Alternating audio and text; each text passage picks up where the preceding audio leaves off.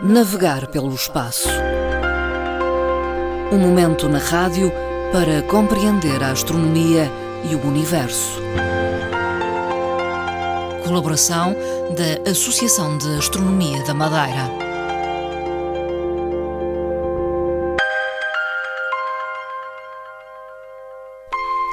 Esta tarde regressa a rubrica O Programa Navegar pelo Espaço. A colaboração é da Associação de Astronomia da Madeira e do seu presidente, Fernando Góis. Boa tarde.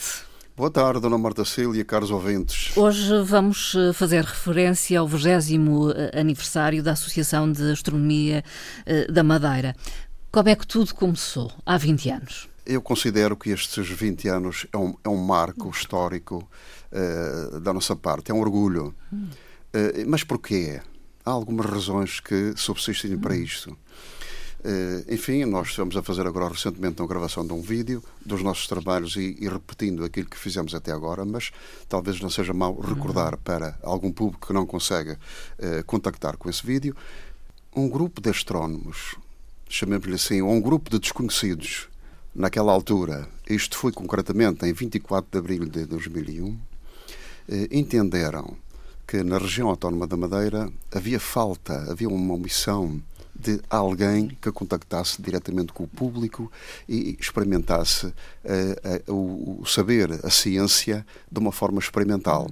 O que, é que, o que é que deu? Deu em que o grupo se reunisse e pensasse numa coisa vamos formar efetivamente um grupo. Porque não era grupo na altura, Sim. era meia dúzia de, de pessoas, de curiosos, como é evidente, eh, curiosos que gostavam muito da astronomia. Não havia nada praticamente na prática experimental para o público, mas havia, e aí sim, havia recentemente também um grupo na Universidade da Madeira, um grupo reduzido, muito pequeno, com um professor à frente. Hum. Esse grupo de Astronomia da Universidade da Madeira uh, direcionava todos os seus trabalhos para questões uhum. científicas uhum. e depois abria um bocadinho para, para, o público. Mas perante isto, este grupo de pessoas, enfim, que é aquelas que nós estamos a falar, não tinha absolutamente nada. Não uhum. havia um equipamento que fosse, uhum. não havia um telescópio, não, não havia uns binóculos, não havia nada, absolutamente nada. Sim, não possuíam qualquer tipo de equipamento. Ora, exatamente, começamos todos do zero. E depois, como é que vamos fazer? Bom, vamos primeiro formar o grupo e uhum. vamos então trabalhar. Esta é que é a parte mais importante. E assim aconteceu. Uhum. Em três ou quatro reuniões é formado o grupo, é reunida uma comissão e é nomeado oficialmente o grupo que foi Núcleo de Astronomia uhum. da Madeira, com uma ligação aos astrónomos uh, nacionais. Ora, isto foi a primeira parte.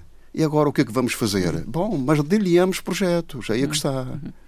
Primeiro vamos adquirir equipamentos e depois vamos contactar com o público. E assim foi. Sim. Os, os primeiro, o primeiro equipamento que chegou foi cada um comprar um par de binóculos. Depois, como é que estávamos agregados ao, ao, à Associação Nacional de Astrónomos Amadores, a primeira coisa que faz a direção é fazer uma promessa. Vocês terão brevemente dentro de, convosco o primeiro telescópio. Uhum. Uma coisa, enfim, quase rudimentar, Sim. mas vão ter o primeiro telescópio. E foi aí então que começou. Este foi o início da associação. E foi quase logo após a formação do grupo? Foi logo a seguir à formação. Passados dois, três meses, já estávamos a delinear até algumas palestras junto das, das escolas e, salvo erro, tínhamos tido a primeira na Gonçalves Arco. E uma das coisas foi essa recebemos o primeiro telescópio. E depois de receber o primeiro telescópio, enfim, formação, é aquela formação de todos os elementos. Eh, depois vamos adquirindo outros equipamentos, tentar adquirir outros equipamentos. O segundo equipamento vem como? Vem através da astronomia de verão. Nós lançamos pela primeira vez na astronomia de verão, e aí é que é um dado extremamente importante, com um programa nacional que tinha muita projeção a nível nacional e na Madeira estava reduzido a um ou dois lugares, que era Paulo da Serra dois ou três vezes, ou então no Chão da Lagoa. Nós reunimos o grupo, fizemos formação e visitamos os conselhos todos da região autónoma de Madeira. Foi fundamental a astronomia de verão? Isso foi, foi, foi um arranque fantástico. Foi, foi com uma projeção fantástica e, enfim, tivemos uma aderência de centenas e centenas de pessoas.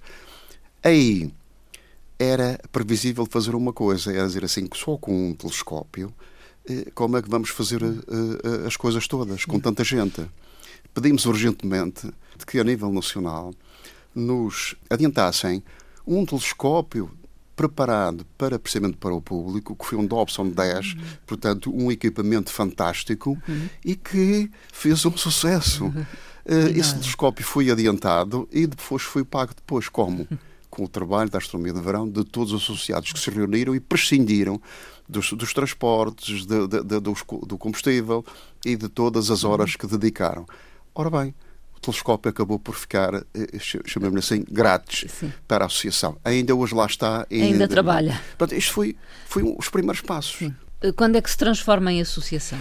A, associação foi, foi tendo aderentes. Sim. Os aderentes foram crescendo. Um aqui e lá, estudantes, muitos jovens estudantes, e sem ser estudantes, uhum. pessoas da nível da, da informática. Uhum eh, com, com, muitos conhecimentos. Fomos reunindo esses, esses conhecimentos todos, eh, eh, coletando todas as coisas de forma que se compusessem uma equipa, e a equipa, em 2005, em 21 de dezembro de 2005, temos então, pela primeira vez, já com 45 associados, formamos então a primeira associação, a Associação de Astronomia da Madeira. Hum.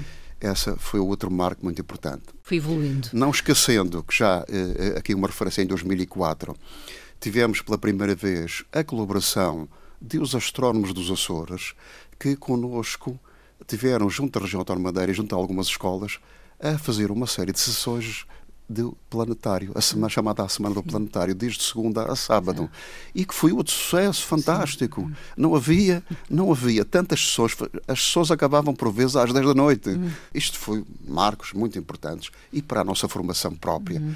porque cada um teve que fazer uma formação específica para isto.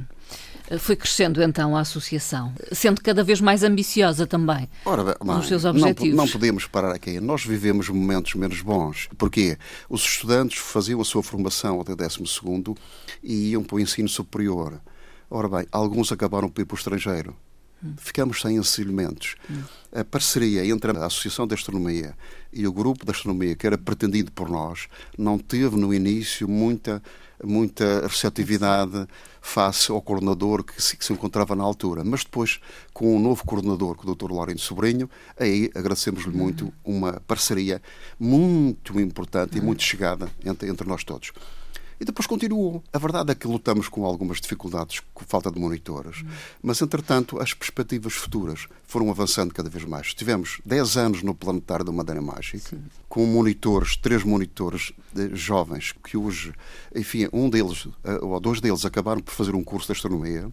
Eh, o outro é engenheiro eh, de informática e de telecomunicações e, portanto, foram uma mais-valia para, para esta equipa junto às escolas da região hoje, e já a partir de 2014, portanto, concluindo aqui o raciocínio, eh, a Câmara Municipal de Funchal, a quem devemos esse protocolo e a quem agradecemos, eh, teve uma receptividade que foi nos deixar, nos permitir que fizéssemos testes para a astrofotografia. Uhum. Eles já existiam Sim. de trás, mas esses testes avançaram cada vez mais, foram positivos resultou no projeto que temos hoje a aguardar para ser implementado e que esperamos que seja nos próximos meses até final do ano. Foi fundamental a cedência do espaço eh, na Casa do Ariel. Exatamente, não há dúvida nenhuma. Esse espaço foi fundamental, porque sem esse nós não tínhamos casa, hum. nem tínhamos sede, tínhamos sede provisória, não tínhamos casa para trabalhar. Íamos trabalhando em todos os locais que era possível trabalhar na Com região autónoma da Madeira, que tem excelentes lugares, mas Sim. a verdade é que era muito incómodo e impraticável. O futuro passa então por aquele espaço, pela uma renovação daquele espaço. Ora bem, sem dúvida nenhuma. Hum. A Madeira, no futuro, terá, quanto a nós, este espaço que será, que nós pretendemos, os, os associados e a, a, a, Associação da Astronomia da Madeira, um futuro polo científico mas científico-cultural. Hum. Isto é, não é só direcionado para a ciência fechada, chamemos-lhe assim.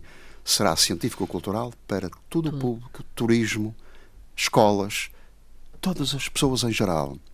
Essa será a nossa aposta. Deixo uma nota que uh, os 20 anos foram assinalados com um vídeo que está disponível na página Facebook da Associação de Astronomia da Madeira. Exatamente. Quem quiser pode ver um resumo, uma síntese, dados, elementos em pormenor de tudo aquilo que aconteceu até agora. Portanto, vale a pena ver, porque são várias as pessoas a falar sobre isso. Era impossível pôr todos a falar, a abordar o assunto.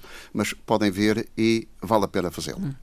Fernando Gás, outras referências, nomeadamente uma em relação à sonda Osiris-Rex, que está de regresso uh, à Terra, uh, depois uh, de uma missão de recolha de material no asteroide Bennu. O Bennu é um asteroide que está na lista daqueles mais perigosos. Uhum. A NASA e a, enfim, a humanidade não poderia deixar de recolher dados para se estudar o que é que lá está porque o, asteroide, nos próximos 100 anos, pode ser perigoso para a Terra.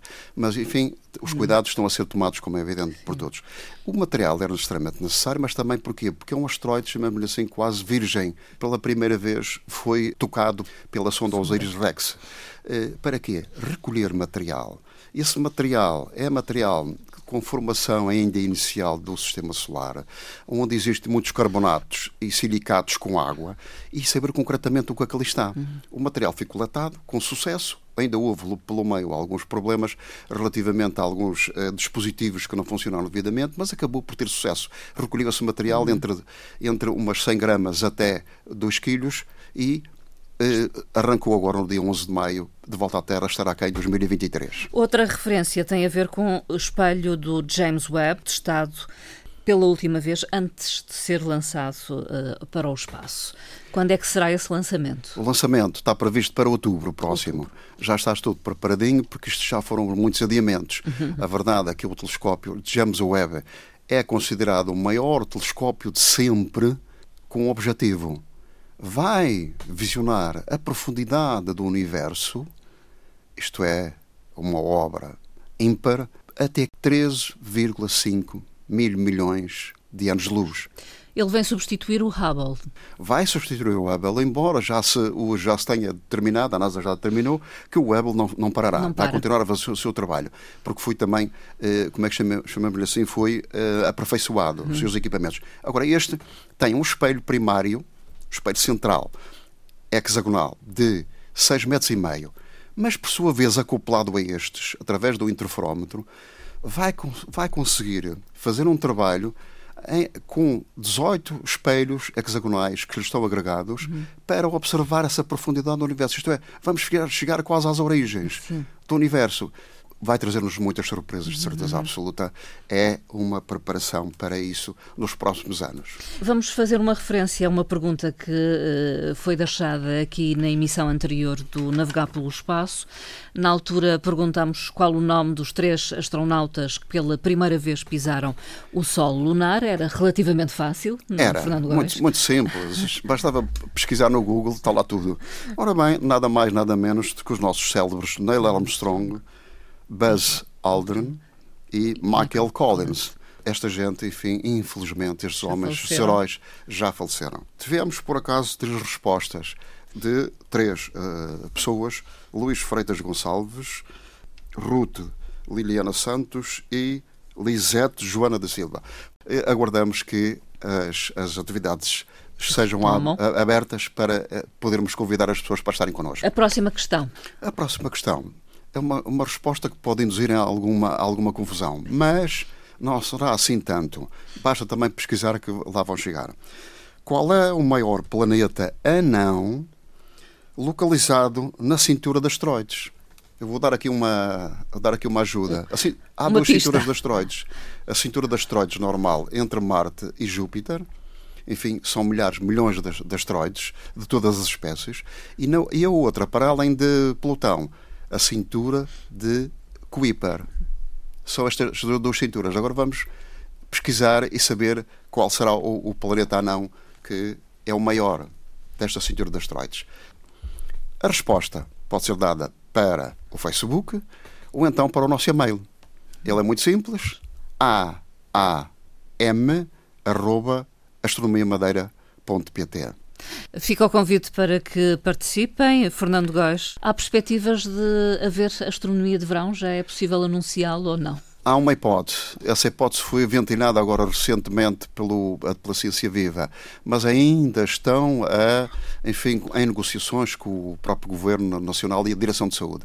Mas há uma hipótese dela acontecer, embora de uma forma também limitada, mas poder acontecer. Aguardamos umas notícias breves. Vamos aguardar com expectativa. Obrigada, hum, Fernando Góes. Muito obrigado nós por esta oportunidade e até à próxima, caros ouvintes. Obrigada.